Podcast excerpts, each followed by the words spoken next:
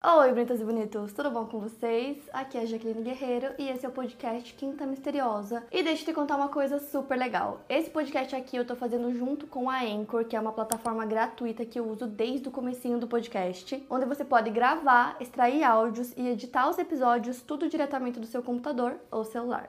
É muito simples começar o seu podcast e na Anchor você consegue distribuir o seu podcast para todas as plataformas de áudio e também dá para colocar qualquer música do Spotify direto nos seus episódios. E é o único lugar onde você consegue publicar podcasts de vídeo no Spotify. Baixe o app Anchor ou acesse anchor.fm para começar. E agora bora começar o caso de hoje.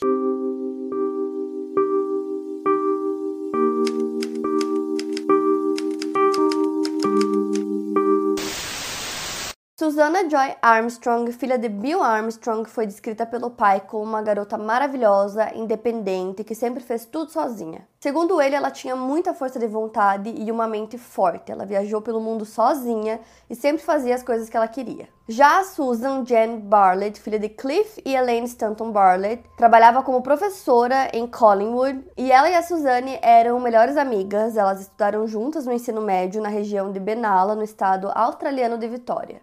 Elas haviam feito viagens juntas e eventualmente decidiram que seria uma ótima ideia que elas fossem morar juntas. Em outubro de 1976, quando a Suzane voltou de uma viagem que ela tinha feito para a Grécia, elas se reencontraram e decidiram que aquele seria o momento onde elas iriam encontrar uma casa e iriam morar juntas. E a Suzane teve um bebezinho na Grécia chamado Gregory, que foi fruto de um relacionamento que acabou não dando certo. As amigas encontraram uma casa na Easy Street, número 147, em Collingwood, no subúrbio de Melbourne, também no estado australiano de Victoria.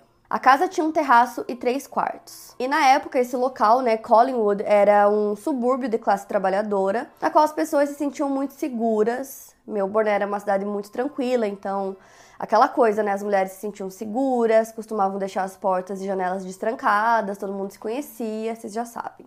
As duas amigas estavam se sentindo super em casa no local e decidiram até comprar um cachorrinho que elas chamaram de Mishka. Quando elas se mudaram, elas fizeram uma festa para comemorar e convidaram vizinhos e amigos. A Suzane sempre era vista pelos vizinhos andando de bicicleta com seu filho. Tanto ela quanto a Susan tinham vidas amorosas aparentemente saudáveis. A Susan estava namorando um vendedor de tabaco e a Suzane estava namorando um tosqueador de ovelhas chamado Barry Woodward. Na época que o caso aconteceu, a Suzane tinha 28 anos e a Susan 27.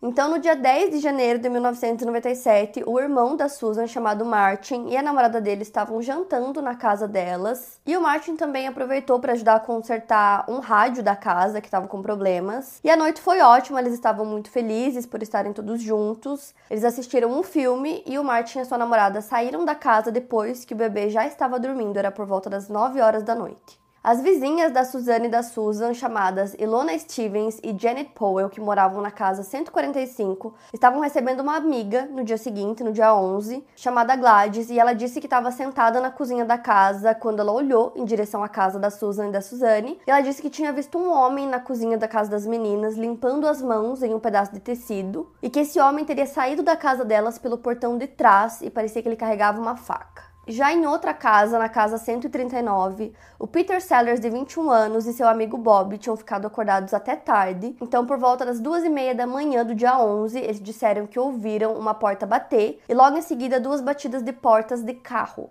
Logo depois, eles ouviram o carro ligando e passando pela rua. Mais tarde no mesmo dia, a Janet, né, que morava com a Ilona, e elas eram as vizinhas é, da Suzanne e da Susan, ela percebeu que o cachorro das vizinhas dela, né, o Mishka, tava andando sozinho pela rua, vagando sozinho. Ela achou muito estranho, ela achou que ele tinha fugido. Então ela esperou que a Ilona voltasse para casa, então as duas foram até a casa das vizinhas pra contar que o cachorro estava solto, então elas bateram na porta várias vezes. Ninguém atendeu, então elas decidiram escrever um bilhete contando que o cachorro estava solto, que talvez ele tivesse fugido, e elas deixaram o bilhete ali. Em algum momento, o namorado da Susan também decidiu ir até a casa. Ele estava ligando várias vezes na casa, ninguém atendia, e ele começou até a se questionar se o número que ele tinha era o número certo, então ele decidiu ir até a casa. Foi com um amigo dele, e aí, como ninguém atendeu, ele decidiu entrar por uma janela, pela janela do quarto da Susan, inclusive. Esse amigo dele ajudou ele, então até ficou uma marca assim do sapato dele. Ele entrou, é, começou a andar pela casa e ele foi conferir se o número que ele tinha realmente era o número da casa. E aí, como não tinha ninguém em casa, depois disso ele foi embora. Então, no dia seguinte, no dia 12, o Barry, namorado da Suzanne, foi até a casa pelo mesmo motivo, por ligar várias vezes e ninguém atender. Então, ele chegou na casa com o irmão dele, chamado Henry. E aí, eles bateram várias vezes na porta, ninguém atendeu. Eles viram o bilhete sobre o cachorro. Ele achou um pouco estranho, então eles decidiram tentar entrar na casa pela porta dos fundos. Então, chegando lá, eles perceberam que a porta estava aberta. Eles entram na cozinha e aí eles deixam um bilhete. Nesse bilhete tinha um número é, dele pedindo para que a Suzane ligasse para ele. E aí, no outro dia, no dia 3 de janeiro, era uma quinta-feira, as vizinhas da Suzane e da Susan estavam ficando muito preocupadas porque elas estavam ouvindo o Gregory chorar. Elas já tinham ouvido ele chorar várias vezes.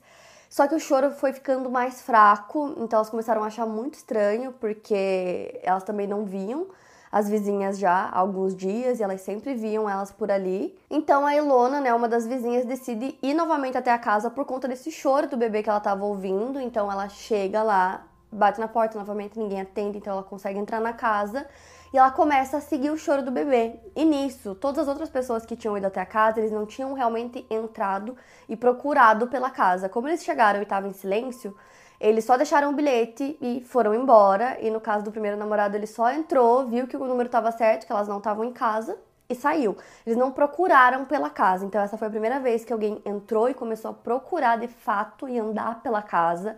Então a Ilona entra, ela começa a andar em um corredor que dava para os quartos e nenhuma das pessoas tinha andado nesse corredor até então. E aí ela vai seguindo o choro e conforme ela vai andando no corredor, que ele era muito estreito, ela percebe que as paredes estavam sujas de sangue. E como estava tudo apagado, as luzes estavam apagadas, é, ela só conseguiu ver isso quando ela realmente começou a entrar. E ela seguiu pelo corredor em direção à porta da frente, e foi aí que ela encontrou o corpo da Susan, que estava com o rosto para baixo, completamente ensanguentada, e uma poça de sangue embaixo de sua cabeça. Depois ela segue andando pela casa e entra nos quartos, e foi quando ela encontrou a Suzane também morta, ensanguentada, no quarto da frente. Então ela continua procurando pelo Gregory e encontra o bebê no berço, sem nenhum machucado. Ele estava muito fraco e desidratado, mas ele parecia bem. Para vocês terem noção, ele tinha apenas 16 meses. A Ilona tentou não ficar histérica com a situação, porque ela não queria assustar o pequeno Gregory, mas ela estava muito chocada com a cena e ela pediu para que a Janet ligasse imediatamente para a polícia. Então, assim, logo que elas ligam para a polícia, por algum motivo, os policiais acreditavam que a cena, na verdade, não era um crime, sim, uma cena de suicídio. Não sei por que eles pensaram isso. Mas eles acabaram mandando só um policial pro local, então o policial chegou lá e imediatamente ele percebeu que não era, né, que não era isso, que realmente tinha acontecido um crime ali, então ele chama os detetives que chegam no local e aí eles começam a fazer buscas pela casa só que a casa ainda não tinha sido isolada, não tinham né, tomado nenhum cuidado para não comprometer as provas e tal. Eles já entraram e começaram a procurar. E a equipe forense não tinha chegado na cena do crime ainda, então, assim, para a época, o estudo forense era algo relativamente novo. Então, toda essa questão de isolar a cena, de usar né, luvas, de usar as roupas apropriadas e tal, era algo que eles ainda não estavam tão familiarizados, digamos assim. Então, foi algo que não foi feito. Os detetives perceberam que não tinha nenhum sinal de entrada forçada, o que, assim, pra época era normal, né? Como eu falei, as pessoas deixavam as portas destrancadas e tal. Mas eles encontraram uma toalha que estava coberta de sangue na sala de estar. E eles também perceberam que tinham várias marcas de mão é, ensanguentadas pelas paredes, o que podia indicar que uma das meninas tentou fugir, né? Que ela meio que se apoiava pelas paredes tentando chegar até a porta, né? Porque um dos corpos foi encontrado na frente da porta da frente, que inclusive Imagina, era o local em que as pessoas chegavam e batiam na porta, chamavam por elas, um dos corpos já estava ali, bem na porta. Outra coisa que eles encontraram foi sêmen no corpo da Suzane, então eles começaram a acreditar que, na verdade, o, todo o crime em si tinha como objetivo o abuso e que aí a morte da Susan foi só porque talvez ela estivesse na casa também. E eles acreditavam nisso porque a Susan tinha mais facadas no corpo do que a Suzane. Segundo a polícia, a Suzane foi abusada, esfaqueada pelo agressor e a polícia acredita que a Susan foi esfaqueada depois de ter escutado barulhos e ter ido ajudar a amiga. Isso porque o corpo da Susan, como eu disse para vocês, foi encontrado na frente da porta. A polícia observou que as facadas foram aplicadas de maneira brutal, parecia ser um crime de ódio. Suzanne levou 29 facadas e seu corpo foi encontrado nu da cintura para baixo. Já Susan foi esfaqueada 55 vezes. Ela também tinha ferimentos de faca em suas mãos, o que indicava que ela tinha tentado lutar contra o agressor. Quando os corpos foram encontrados, eles já estavam em decomposição, inclusive já tinham larvas no local. Por isso a polícia estimou que elas haviam morrido no dia 10 de janeiro, depois que o Martin e sua namorada deixaram a casa. Então os dois provavelmente foram as últimas pessoas a vê-las com vida. Os detetives continuaram investigando pela casa e quando eles entraram no banheiro, eles encontraram manchas de sangue na pia e na banheira. Então, ali eles perceberam que o culpado teve tempo de se lavar, né, já que tinham várias manchas por ali. Outra coisa que eles encontraram também que eu achei bem esquisito foram fragmentos de ossos dentro do ralo que eles acreditavam que pertencia a uma das mulheres. Gente, e outra coisa super esquisita que aconteceu foi que a polícia encontrou alguns recortes do jornal The Age na mesa da cozinha. Só que esses recortes tinham data, né? Então aquele jornal era da data do dia 13 de janeiro. Ou seja, o dia em que os corpos foram encontrados, o que é muito estranho. Isso, né? Quer dizer que alguém esteve lá e levou esse jornal e deixou os recortes lá. Eles nunca conseguiram identificar quem teria sido, por quê, o que, que isso significava, mas eu acho uma coisa muito estranha. Na época também, o jornalista Tess Lawrence foi até a casa para escrever uma matéria, então ele andou pela casa e ele meio que ia descrevendo o que ele tinha visto na casa e ele fez essa matéria pro Independent Australia. E por conta desse artigo, o jornalista recebeu uma ligação. E essa ligação era de um homem que ele não conseguiu identificar, ele não sabia quem era. E acredita-se que esse homem era o agressor, né, o culpado pelo crime. E o homem parecia muito bravo, dizendo que tinham vários detalhes pela casa que ele não percebeu e que ele não descreveu no artigo, como por exemplo o disco que estava dentro do toca-discos. E aí esse homem falava várias coisas, o jornalista tentou manter ele na linha, né, para que ele falasse mais, e enquanto ele ouvia, ele escreveu no papel pro colega dele ligar imediatamente para a polícia para que eles tentassem rastrear a ligação. Então, o homem continuou falando que tinham vários detalhes que ele não colocou no artigo. O homem também falou que ele estava em um edifício chamado Victoria Barracks, também em Melbourne, mas ele não disse qual era seu nome. E ele disse que ele iria ligar de novo e do nada ele desliga. Então o jornalista disse que parecia que alguém tinha chegado e aí do nada ele desligou. Ele nunca mais ligou pro jornalista e também nunca descobriram o que significava aquele disco que ele citou, parecia que tinha é, um significado para ele, né, para ele citar isso, mas nunca conseguiram descobrir. A polícia não conseguiu rastrear essa ligação, então nunca conseguiram descobrir de onde essa ligação veio, quem era esse homem, nada. O irmão da Susan e o pai da Suzane foram até a casa das amigas para pegar os pertences delas Enquanto isso, a polícia seguia, né, investigando e eles conversaram com os vizinhos mais próximos para saber se eles tinham escutado algum barulho, alguma coisa, né, durante os ataques. Eles disseram que não. É, eles fizeram uma lista, assim, de suspeitos que tinha mais ou menos 100 nomes. Desses 100, oito eram pessoas de interesse. O pai do bebê, do Gregory, foi considerado desde o início da investigação um possível suspeito, Porém, no momento em que o crime aconteceu, ele estava na Grécia e ele também não conhecia ninguém da Austrália que pudesse ter realizado né, o crime. Então, ele foi descartado. Um dos namorados, o Barry, que foi até a casa com o irmão dele, né, depois que ele ligou várias vezes e ninguém atendeu, foi colocado assim no topo da lista de suspeitos, mas ele conversou com a polícia desde o início, assim, abertamente falando que ele ligou várias vezes, que ninguém atendeu, que ele foi até lá, entrou na casa, ele simplesmente deixou o bilhete e saiu. Então ele contou que ele não andou pela casa, não saiu procurando ninguém porque estava em silêncio absoluto. Inclusive ele disse que não ouviu o bebê chorar em momento algum, tanto que ele e o irmão acreditavam que não tinha ninguém em casa. Então eles simplesmente chegaram, deixaram o bilhete e saíram. Parecia um pouco estranho para a polícia que eles tivessem entrado na casa e não tivessem visto nada fora do normal, mas eles explicaram que realmente eles não saíram andando e procurando pela casa e também a forma como os cômodos eram dispostos pela casa era um pouco estranha, então ao mesmo tempo fazia um pouco de sentido que eles não tivessem encontrado nada. E eles tinham um álibi também para a noite do crime, eles foram visitar uma irmã, os dois, então não tinha como ser eles. Já o outro namorado, que no caso era o namorado da Susan, ele também falou com a polícia desde o início, tanto que começaram a sair as notícias sobre o caso. Ele ligou para a polícia, contou que ele foi até lá, que se eles achassem uma marca de sapato na janela ou no quarto, provavelmente era dele.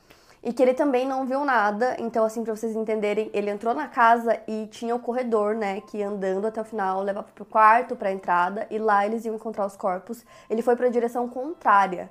Então, foi por isso que ele não encontrou nada, e ele também disse que tava em, tipo assim, silêncio absoluto, e ele não ouviu o bebê também. Então, assim, pros dois namorados que foram até a casa, eles não viram nada fora do normal, como não teve entrada forçada, não teve nada que chamou a atenção deles. E por algum motivo eles não procuraram pela casa e também foram em direções opostas aos corpos, por isso que eles não encontraram nada e os corpos só foram encontrados depois pelas vizinhas. O namorado da Susan, que aparentemente foi a primeira pessoa que entrou na casa, né, logo que o crime aconteceu, foi questionado várias vezes, assim, por muitas horas pela polícia e eles não conseguiam fazer nenhuma ligação direta com o caso, não tinham nenhuma prova que colocasse ele como culpado, então depois de muito tempo ele foi liberado. E aí teve um outro homem que também foi considerado suspeito, que foi o John Grant, que eu comentei com vocês que ele dormiu na casa das vizinhas, das amigas, né?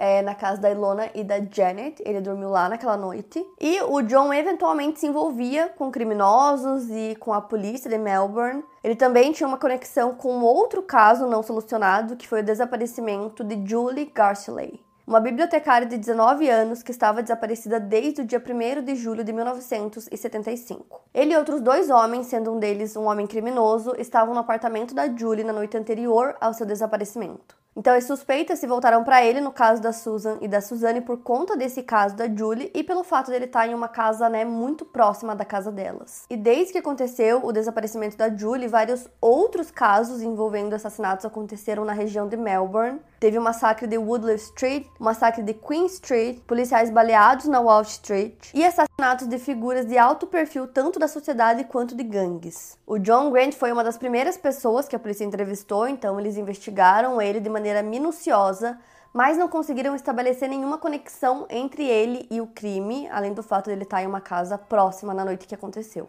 Outros principais suspeitos incluíam um ex-policial que havia recebido denúncias de abuso e um homem da cidade de Manila que namorou a Suzane muitos anos antes e já era conhecido pela polícia. E mesmo com todos esses esforços, nenhum dos suspeitos foi acusado e preso, então ao total foram cerca de seis meses de investigação e a investigação não trouxe nenhuma informação muito relevante para o caso, além do que eles já sabiam. E além disso, outros casos foram acontecendo, então os detetives começaram a se envolver nesses novos casos e meio que foi ficando por isso mesmo.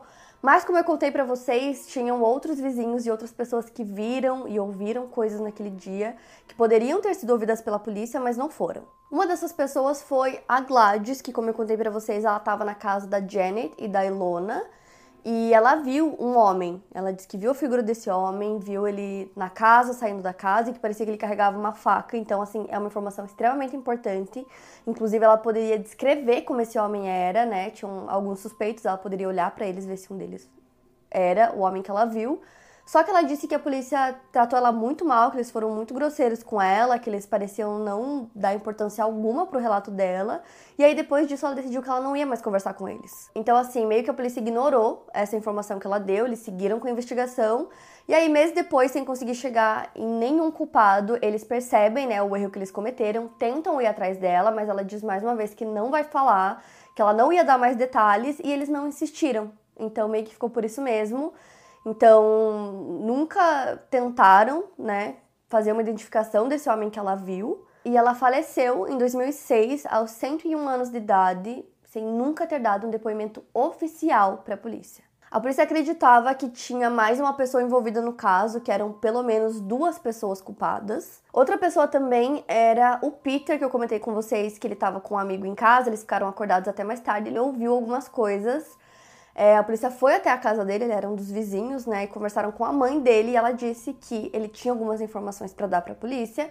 Então eles anotaram o nome dele, disseram que iriam entrar em contato para falar com ele, mas eles nunca entraram em contato. Então esse também foi né, uma possível testemunha que nunca deu depoimento oficial. A Elona, né, que é a vizinha das duas amigas e que tinha ouvido várias coisas e tal, ela também falou com a polícia só uma vez e depois eles nunca mais falaram com ela. A polícia usou as amostras que eles encontraram na cena do crime fizeram testes de DNA, e com isso eles foram descartando os suspeitos iniciais um por um. Oito suspeitos do caso foram eliminados em 1999 depois que os testes foram realizados. Os policiais admitem que erros no início da investigação podem ter comprometido o resultado desse DNA. Além disso, eles não conversaram com a polícia de Collingwood, nem com moradores que poderiam ter sido pessoas de interesse no caso. Também há a possibilidade de que o sêmen encontrado na cena do crime estivesse contaminado ou que foi identificado de maneira incorreta antes dos testes, o que explicaria o fato de nenhum dos suspeitos ser compatível com a amostra. Os membros das famílias das meninas também nunca foram entrevistados pela polícia. Se o DNA não estiver contaminado, ele ainda pode ser a maior esperança de encontrar o culpado, né, através da genealogia, como acontece e acabam solucionando muitos casos, né, atualmente. O caso tinha sido arquivado, mas foi reaberto em 2011 com a supervisão do detetive Ron Idlis. O Gregory, o bebê, foi criado pela irmã da Suzanne, chamada Gail Armstrong. Ela disse que ela não perde a esperança de que hajam avanços na investigação, e ela também contou uma coisa que eu achei interessante citar para vocês.